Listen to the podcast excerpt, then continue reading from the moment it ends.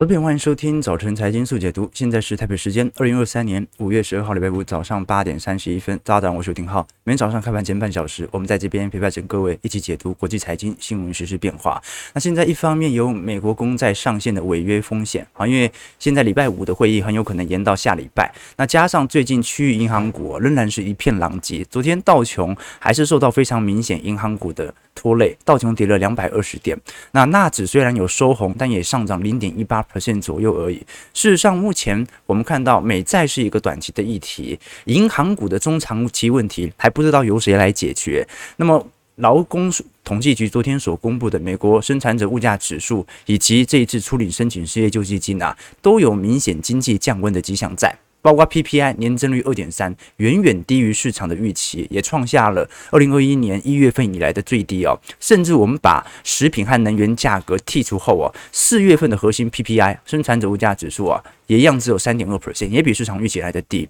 那另外一方面，我们看到这一次初领申请失业救济金人数哦，好在上个礼拜增加了两万两千人。哦，这个是二零二一年年底以来的最高哦，这凸显其实市场明显有这种经济降温的现象在。好，那股市的回跌到底是在反映通膨将下行而产生的利多，还是我们看到？由于经济数据的走皮，即将步入衰退的阴霾，待会我们来跟投资朋友做一些解析哦。我个人是倾向今年就算是衰衰退，也一定是轻度衰退哦。目前没有什么太明显系统性风险的征兆哦。啊，至少我们看到的那些系统性风险的因子哦，联总会现在也正在盯，对吧？联总会很明显表态，他在随时观察银行业的动向哦。而我们之所以可以观察到，至少美国经济今年可以进入轻度衰退，甚至不衰退的重要原因，来自于好。昨天英国的整体经济报告政策出炉了，照样升息一码，什么意思呢？英国政府认为英国今年不会进入衰退。那我们过去跟投资朋友提过啊，只要英国不入衰退哦。所有的欧美国家都不会入衰退了，因为英国是所有经济处境表现最为差劲的国家之一。在这种状态底下，我们就值得来观察了，到底这一波的通膨的下行力度会不会如我们想象中来的顺畅呢？我们先从 PPI 来观察。过去我们讲说，生产者物价指数 PPI，它通常是所有物价的先行指标。当然，它的先行指标是原物料，通常原物料会影响到生产者的物价水平，影响到半成品或者成品的成库存，存那这些库存最终呢，大概会隔几个季度之后，开始慢慢的传导回实体的消费链手上，那会最后过了一个月，统计出消费者物价指数。所以第一，整条传导链很长，但是 PPI 肯定是 CPI 消费者物价指数的领先指标。所以，投资朋友有没有发现啊？你有时候看那个包装啊、餐盒啊、卫生纸啊，哦，甚至是书啊，你都会发现那种库存比较严重的时候，尤其是这几个月哦，它有非常明显的拉长现象在哦。比如说，你看一下呃这个三 C 电子产品啊，你会发现呃现在时间线越来越长。以前你看那个 iPhone 哦，或者是 Mac 哦，大概整体库存供应链大概是呃五到六个月，大概就极限了，就是你买的货一定是半年以内的啦。好，但最近你可以观察到哦，这个库存其实已经，你现在买 iPhone 十四哦，库存其实已经拉长非常多了。当然，一方面也是 iPhone 十四推出时间已经很久，但另外一方面就是它其实制造的速度远远。快过于你消费的速度嘛？啊，所以这个就是我们观察到库存的现象。那如果我们从 PPI 来做表述，会发现这一次其实降幅已经算是蛮明显的哦，是二零二一年一月份以来的新低。但环比增速在三月份是意意外下滑零点五趴之后啊，四月环比是有上涨零点二趴，所以三月相对于四呃四月相对于三月其实是有稍微变动的，但是至少趋势是向下。我们真正观察到是整个 N two 指标货币供应量，因为已经进入到负值区间。昨天我们跟投资朋友提到嘛，那就是。是代表的十六个月以内，CPI 会一定来到两趴以下啊！但是问题在于，你能不能等得了这十六个月啊？因为毕竟联总会的滞后效果很强啊。我们可以了解到，呃，昨天看到的 CPI 嘛。CPI 当中，其实这一次仅仅只有能源价格以及教育和通信商品是属于显著的负增长啊。那交通商品稍微跌一点点，但是我们看得出来，其实在过去以来，这些核心通膨僵固性是极其高的。我们观察几项指标啊，比如说在核心商品的家庭商品部门，涨幅在四月份还有四点八 percent，衣着类还涨了三点六 percent，医疗商品涨了四个 percent，休闲商品大概二点九 percent。酒类也涨了四点六帕，好，那房屋租金价格其实所有的核心通膨当中表现算是蛮高的，有涨幅有八点一 percent 哦。那么，乐色服务大概涨幅有五点四 percent，家庭服务八个 percent 啊，交通服务哦涨了十一个 percent。所以你可以了解到哦，目前服务核心相对于商品核心哦，坚固性来得更高，也就是需要用到人的啦啊，需要跟服务业有关的啦，需要整个。呃，这个人与人之间的协助的，哦，这种的通膨下不去，为什么？因为工资水平太高了，哦，这个就是我们观察的迹象了。所以，我们把图像做一个具象化的表述，可以发现哦，蓝色柱状体就是服务通膨，那么其他的像黄色，像是食品通膨或者商品通膨，那能源通膨是完全进入到负增长区间了。但是，你可以观察到，服务核心部门哦，几乎完全没有递减的迹象，这个就是我们面临到。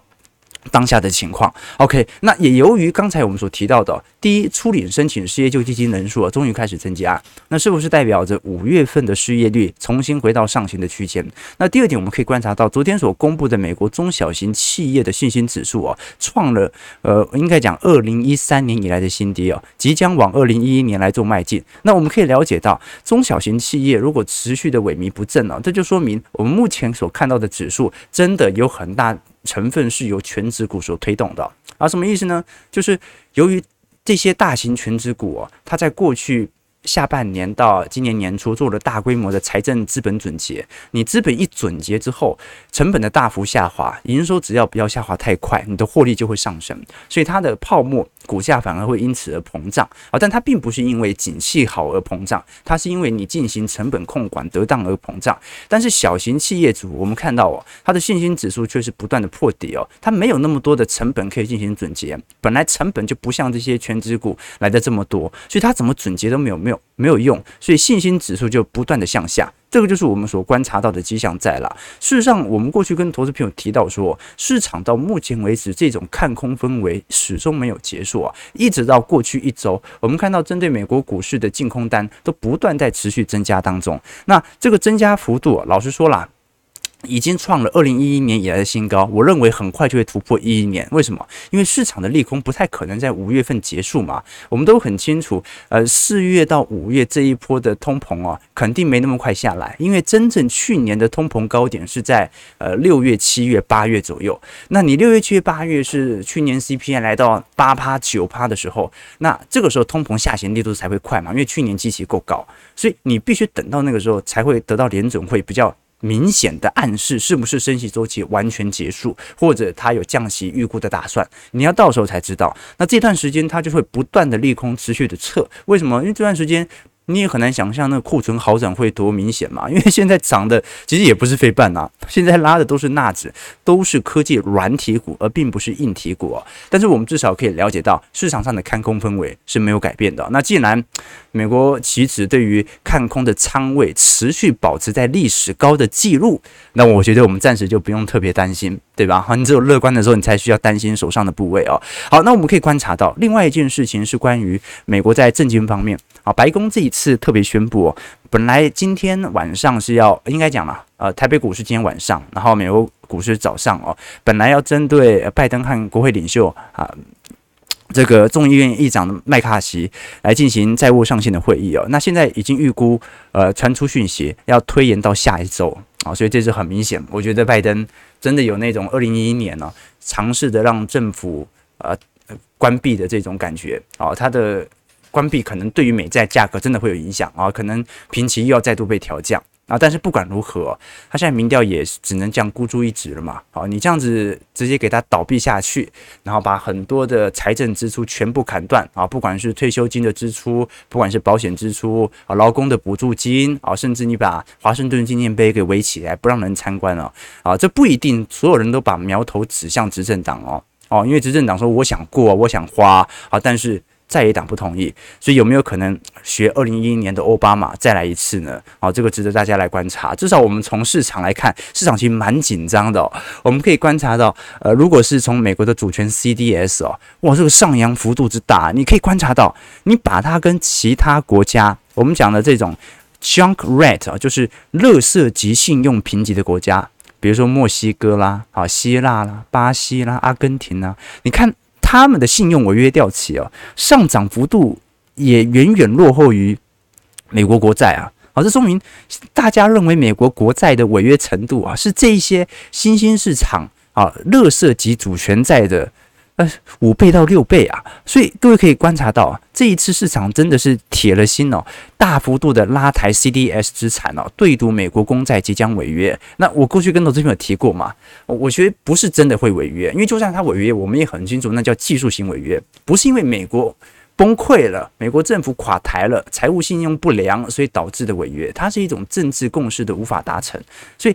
明显就是华尔街 一直在宣示，你再不通过，你再没有共识的话，我们的美债真的会评级被调降。一调降，我们的资产减损又来了，赶快通过吧！哦，是这种债务上限的僵局，对于政治上的胁迫，才导致了 CDS 价格的持续冲高。不过，我必须承认一件事情啊，就是虽然我们都很清楚，美国债务上限它是一个政治性问题，呃，过去。每任政府都发生过，川普两次啊，拜登两次，雷根甚至十八次哦。真正的问题在于，有很大一部分人哦，啊，过去我们讲说，有一批对空呃对冲基金哦，针对美国公债的做空期权哦，创下二零一八年以来的新高啊。结果这一次呢，突破二零一八年了。投资片我们可以观察到哦，最近我们一直在关注的对冲基金针对美国公债。啊，CFTC 当中的做空期权哦，居然已经完全超过了一八年到一九年的水平哦。那很有趣哦。上一次的经验是什么？上一次的经验是它真的降息了，它它降息之后，美债就真的上涨了嘛。所以，二零一八年到二零一九年那一批的空单呐，啊，啊是惨输对冲基金在美国公债市场被嘎爆。哦，所以各位要知道哦，一八年到一九年呐。当时有一大批的对冲基金对赌联总会不可能降息的，联总会没那么轻易降息。结果鲍尔在二零一九年宣布预防性降息，还降个一码两码，然后结果美债崩溃了啊！应该讲说做空美债的投资人崩溃了，美国公债价格大涨啊，因为降息了。那现在也是啊，现在对赌联总会不降息的人居然创历史新高了。哦，这一点蛮值得注意的。我们不敢肯定说，我其实事实上我也不觉得下半年有立即降息的必要性哦。但是哦，有这么明显的做空期权部位哦，它一定会让美国公债在未来两个月度的价格有所明显、非常明显的波动。OK，这个是值得大家观察的要点了。好了，那 就很明显嘛，就是。有一大批的机构投资人认为会降息，但是有一大批的对冲基金认为一定不会降息。那我们就看一下谁胜谁负呢？啊，不管谁胜谁负啊，这个资产的波动性一定会大幅加大当中哦。事实上，我们可以观察到，最近如果观察呃日本市场，日本投资人正在针对美国国债进行强烈的收购。我们这一次针对彭博社的统计哦，日本投资人在 Q1 的美债的净买入创了。十八年以来的最多哦，这一批其实买入幅度真的蛮大的哦。如果日本投资人不断的进行美国公债的收购哦，是否市场上已经意识到美债的绝对低点已经来临？那反而导致很多，你看日本人，因为日本投资在国内市场啊，老实说。呃，这个能够赚取的报酬真的不多了，因为呃，日本你知道吗？超级低利率啊，就是没有人会想在日本买日本的保单啊，买日本的利率型产品呢，因为根本就没有任何的利率挂钩可言啊，所以日本其实有大量的资金都是投入海外资产的，那最喜欢的就是美国公债嘛，对吧？啊，日本也是全球最大的美债持有者，那这一次大幅度的暴增，结束了二零二二年连续五个季度的卖出。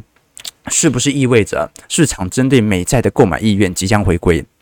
这个是值得观察的。那我们回归到股市啦，其实从股票层面来看啊，我们从十二个月的滚动报酬，其实呃标普百指数已经陆续回到正报酬当中了。那过去我们可以观察到哦，如果熊市结束回到正报酬哦，真的是熊市结束的话，那其实对于整体市值未来的报酬价格是可期的。事实上，两百 NA 曲线这一次也完全的突破了。我们值得观察的一个要点是，到底标普百指数本坡能不能顺势的完全。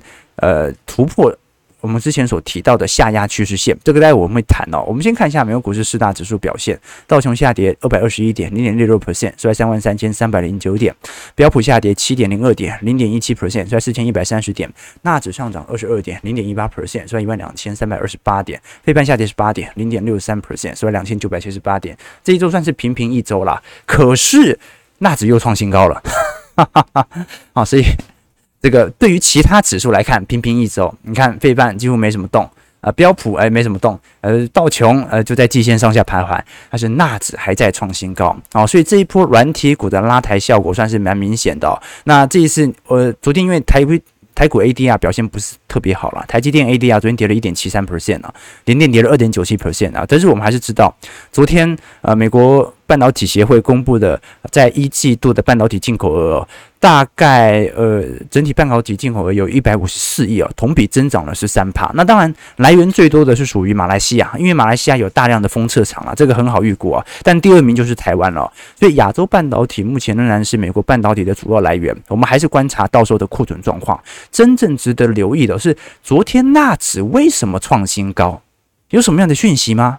大家应该昨天有意识到了，昨天 Google 的呃这个网络大会哦，开发者大会。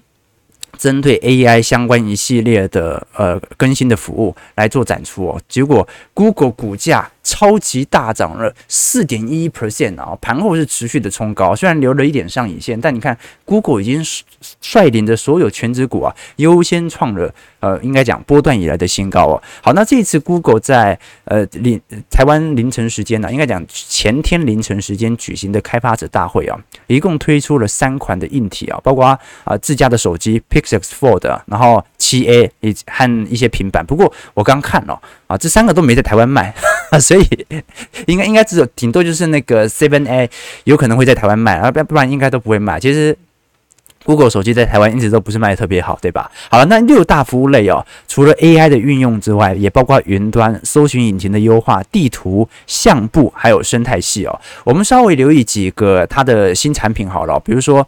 最最新的是 Gmail 的自动生成信件内容。简单来讲，你只要跟他讲说，你想要写一封啊，有一个班机被取消的全额的退款信呢，它自动就可以帮你写出来。啊，那又或者呢，我们可以观察到，最近大家喜欢使用 Google Map 有个好处嘛，就是 Google Map 其实在过去几年的优化之后啊，它已经不是单纯的。这种导航而已哦，它其实更像是什么？它更像是可以精准的去预估哪些地段塞车的时间，由其他人的定位来影响你自己的定位和快速的优先程度哦。比如说，我不知道大家有没有这样的习惯，你有时候开开开在快速道路，突然要你下交流道，啊，这为什么要下交流道呢？啊，因为前面堵塞啊，这很奇怪啊。正常讲，就你就继续开下去，先下去再上来，因为它可以精准的帮你算出那个时间。当然有时候会有点误差值啦，但是有一个服务哦。这一直卡在投资人的心中哦，就是那个路线图啊。有时候我们看路线图，我们顶多就是看到平面路线怎么走啊。那如果你要实际去了解怎么走，你还要点到那个实体的我们讲的这个。录像图，然后就是你要点进去到路上，然后慢慢走，慢慢走，你才看得出来要怎么走哦。但是昨天所推出的 Google 地图服务当中哦，它已经生成了虚拟的路径图，你是可以直接的按照它的路线重新看一遍，要怎么走走走走走到那边去。哎，这个是一个蛮好用的地方。当然啦，目前台湾还没有使用，主要是伦敦、纽约、东京等十五个城市哦。那另外一个像是 Google Slide 哦，它主要是把文字给视觉化，你做一些描述句，这些描述句会帮助你自动生。生成图片啊，那这个时候你就不用去上网找图片，就没有版权的问题了啊，这个是蛮好用的。比如说你在网络上写一些短文啊，开一些笑话，哎，这个时候它就可以有搭配的图片了。那另外主要就是这一次学 Bing 啊，做一些生成式 AI。那这一次我们都很清楚了，其实 OpenAI 早就已经在 Bing 系统当中有这种生成式的搜寻引擎了。简单来讲，就是你提问一个问题哦，它回答不会是几条网址给你，它会根据这些网址内容的叙述产生出一个。相对比较精简的平台，精简的叙述句啊，告诉你说，哎，我从这些资料当中，呃，意识到了哪些事情啊？比如说，你适合中距离通勤的单车，它不会给你网址，它会告诉你哪几个地点符合于你现在的位置。那包括我们看到很多服务啦，比如说生成文字的图像啦，或者说啊，你对于 AI 搜寻引擎当中想要筛选的产品啊，你都可以有非常精准的谈话。好，或者呃，在 Google 这个项目当中啊，现在也有 image 啊，比如说。说你给他描述一个文字区啊，它可以帮你自动生成成图片，或者呢，你给他图片，它会生成成讲稿；你给他讲稿，它也给你生成成简报。大概就是这些内容啦。其实我是个人的感觉哦，啊，这次涨有点涨得虚了哦，毕竟感觉很明显嘛，哦，它跟 OpenAI 没什么太大区别嘛。但是因为因为现在哦，好像只开发韩语和日语哦，我好像还没有看到有中文。好，他说要过几个月才会上线哦，就还没有完全的用中文来体会过。不过值得观察的一点啊，就是其实这一次 Google 它是真的是剑指微软呐。微软在这一次 Open AI 上啊，几乎把呃全球的 AI 焦点都已经拉回来了。那 Google 的 Bard 哦，在前阵子的那个发表会惨不忍睹嘛，现在当然要急起直追，对吧？好，这个是我们所观察到的现象。好，那我们马上再来聊一下，今天其实刚才聊到市场上最大的利空哦，其实都是从要么从就业市场啦，要么从通膨的下行，这个都是好事情啊。你就业状况没有变差，通膨没有下行，那本来大家就熬不过嘛。真正的问题在于哦，银行业能不能承受得住？那现在英国已经开头了嘛？英国昨天宣布升息一码，为什么？因为英国认为。今年不会陷入衰退哦，还在升哦，它并没有停止升息。本来市场都预估英国应该是经济表现最为差劲的国家，那现在来看它还在升息，就说明它对于目前的经济状况实在是保持的信心。英国目前的基准利率已经升到四点五 percent 哦，那目前英国的通膨还在十趴，所以你一方面可以理解为什么它还要升，那通膨在十趴。那第二点啊，它经济状况其实已经高速恶化。我们都很清楚，英国最近在大罢工啊，啊，那尤其罢工的条件就是要调涨所有的公家部门薪资水平。那我们都很清楚嘛，啊，对于保守党来讲，因为英国现在还是保守党执政嘛，你保守党你调涨了，你就违背自己的党意了，对不对？就保守党他就是要尊重自由市场啊，调升个调升个鸟啊，啊，这个调升呢是工党的政见啊，怎么可能保守党来调啊？但是你不调呢，罢工就会持续。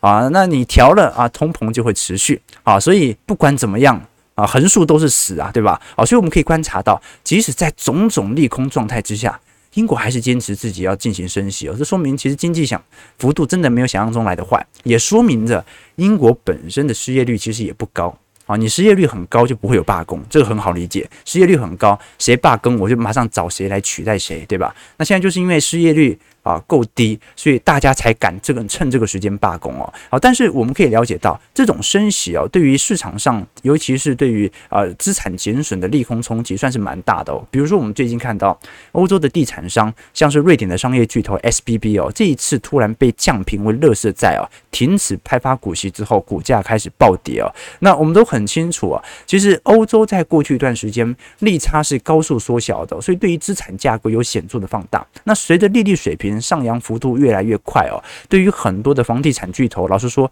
压力是重重啦。我们可以观察到，最近整个欧洲银行业哦，内部都有大量被存款下滑的迹象在啊。从今年呃三月以来，基本上欧洲的存户啊，从欧元区各个银行取走了超过两千亿啊。二月份的资金流出甚至来到六百八十亿哦。那现在欧洲有大量的资金外逃，流到哪里去？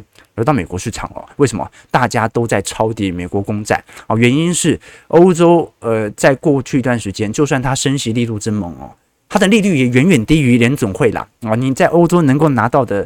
呃，配息哦，远远低于在美国商业银行能够拿到的配息。那美国现在又具有保本资产嘛，就说如果未来真的出了什么事情啊，你上涨的还是美元啊，上涨的不会是欧元嘛，因为美元是标准的避险资产货币啊。种种状态底下，全球市场都在青睐持有美元啊。那对于欧洲的景气来看，就是一个大问题啊。但是既然英国已经这样说了，好像就表现没有那么差嘛。如果我们把焦点放到。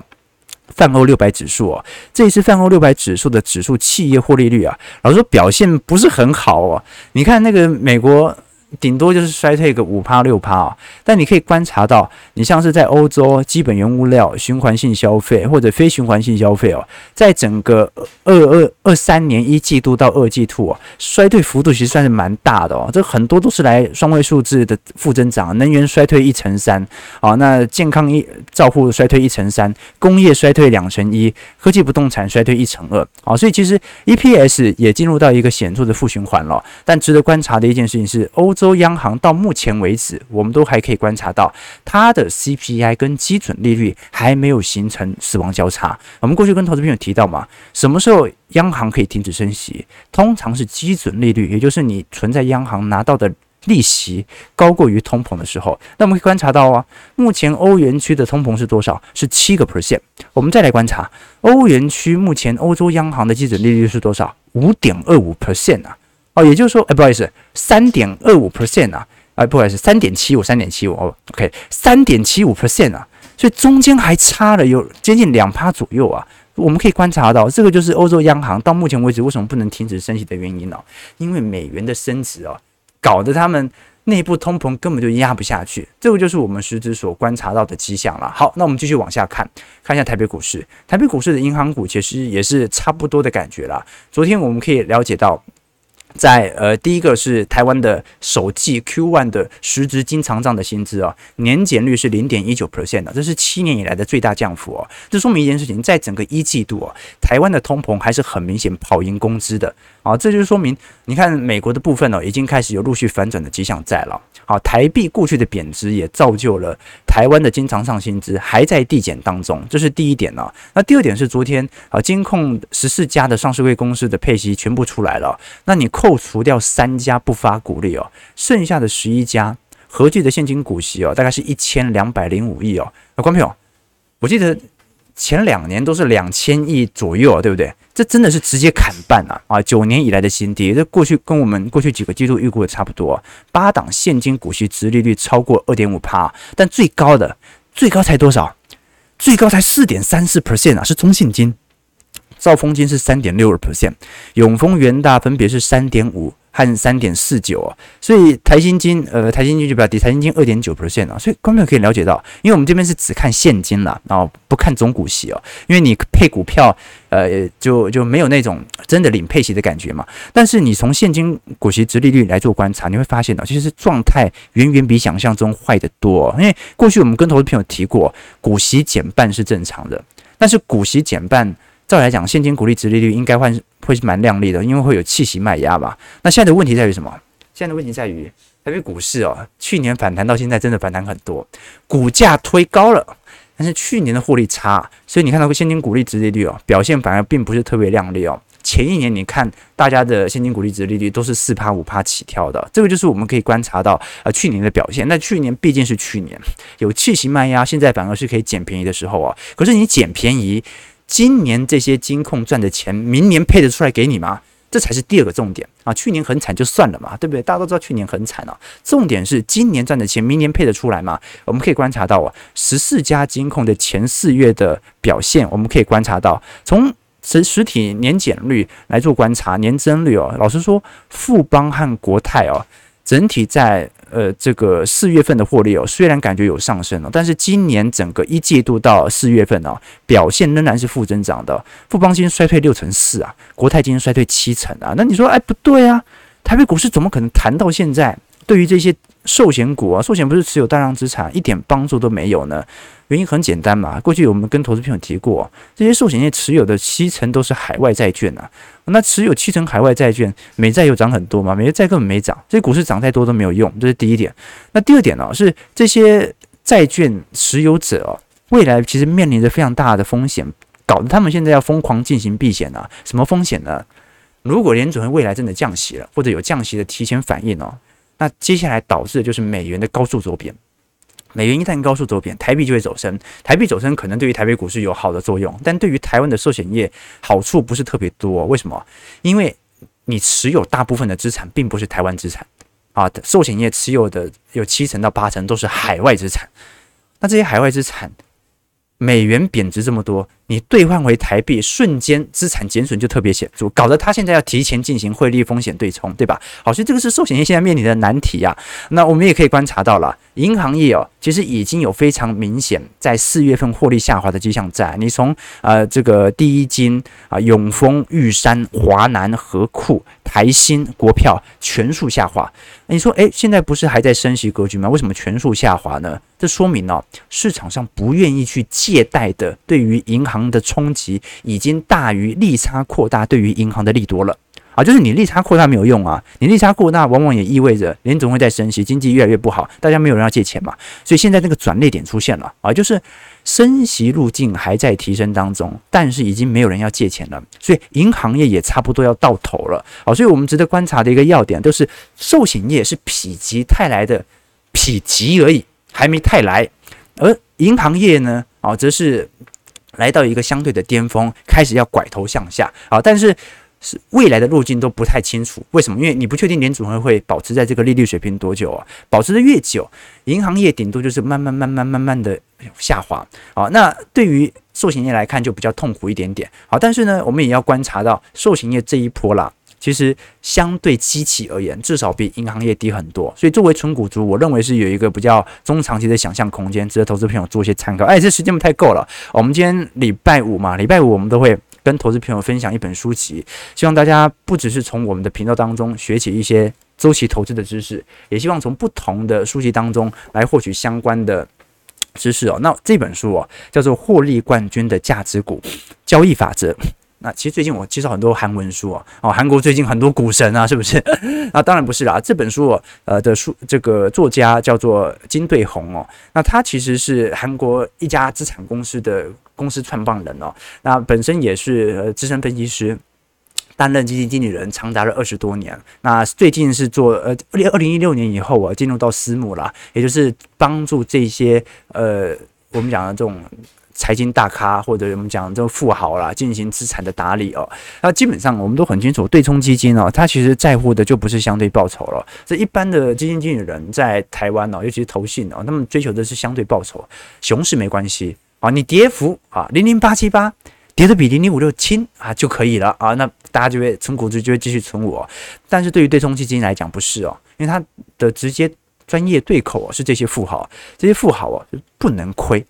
你只能赚啊！他追求的是那个绝对的报酬哦，所以你追求绝对报酬就不能像基金一样的操盘方式。我们都很清楚哦，为什么所有的基金中长期它一定会依循着大盘的规律，要不然就输给大盘。原因是因为基金有一个最大的缺陷，就是它的资本的投入速度，因为有最低持股限制，逼迫它，它的成本会随着市场的资金的涌入。有高有低啊，比如说牛市的时候，大家都在买这档基金，那这档基金经理人呢，他不得不一定要买股票啊，要不然第一资金效益太差，第二他有最低持股限制哦。的，所以如果台北股市在万八，很多人买这档基金，那它的成本价就会在万八，它被套牢的风险就会非常高，这个没办法。但是对冲基金经理人，他的投资就跟我们周期投资者很像啊，他可以完全决定现在要投入的资金部位的大小，他不受法律监管，他投一成也可以，他不投钱也可以，他可以一直持有现金，一直在等那个抄底的时刻。所以对于呃金对红来说啊，这本书的作者啊也是对冲基金经理人哦，他认为基本上他有这么大的部位，肯定不能买小股票。那不能买小股票，它要是怎么样能够达到绝对的实质报酬，而不是那种相对大盘的报酬呢？景气变化，好，所以这其这本书其实跟周期投资非常之相似哦。他认为，你想要在股票市场当中赚取长期的资本财，就必须要去判读景气变化和基本的总金指标，用顺势投资走向致富之路啊，这是最大的区别。也就是说，他是周期投资，但他跟我不一样，我们是标准逆向投资嘛。左侧投资，我们下阶段就已经开始做部件了。他不一样，他认为只要总金指标暗示着未来即将向好，就可以来进行部件了。啊，那像我我像我指标没有抓得这么准嘛，他可能有更明显的啊顺势指标可以来暗示绝对低点已到，但至少我们可以了解到它的尺度啊是五年起跳。啊，所以他其实，在本书当中有提到啊，他跟他签约的这些对冲基金的富豪啊，他都要求签个五年到十年的长约，他不愿意一年内的约。为什么？你一年内的约跟投顾老师一模一样，你只能找标股啊，但是找标股，你让他套牢的风险也很大。所以他认为要用五年，也就是用三到四年的库存循环来证明我的景气的操作能力哦，这个叫标准的周期股哦。所以呃，他其实投资的很多股票哦，都是属于标准的依循市场周期的变化，他并不投资太多的防御型类股哦。周期股的特性有什么啊？第一个就是需求本身有周期，周期性行业的需求它会受到宏观经济的影响。那第二点呢？周期性行业啊，通常难免会有一点重资本行业啊，沉没成本很高啊。虽然企业啊这个没有那么竞争啊，但至少它的护城河存在，那它的毛利可能已经固定了，但是它至少会依循着整个周期变化，它不喜欢有太意外的事情啊。再来呢是整个周期哦，它在顺周期。这个扩张格局当中啊，通常都是会扩大产能，所以你不要因为它的库存变高就马上的觉得呃这个有很大的问题。为什么？因为正是由于他预估未来的经济会进入到复苏格局，他才会提前进行产能扩增。所以你真正该观察的是那个方向有没有对，而不是只仅仅单一观察一家公司的指标。总而言之，好，言而总之啊，这本书其实我认为是一个非常标准的周期投资思维。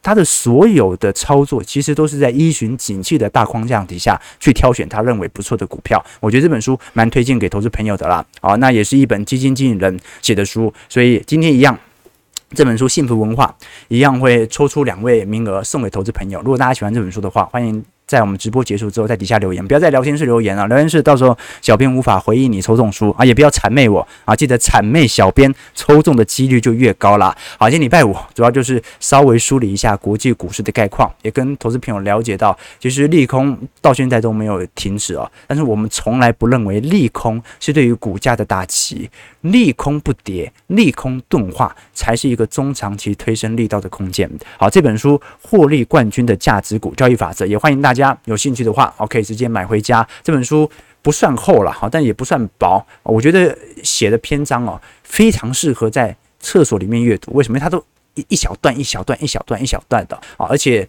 就是阅读速度和这个效率算是蛮快的，写的算是蛮清楚的。我觉得翻译的算不错。提供给投资朋友，如果喜欢我们节目，记得帮我们订阅、按赞、加分享。我们就下礼拜一早上八点半，早晨财经速解读再相见。祝各位投资朋友开盘顺利，操盘愉快。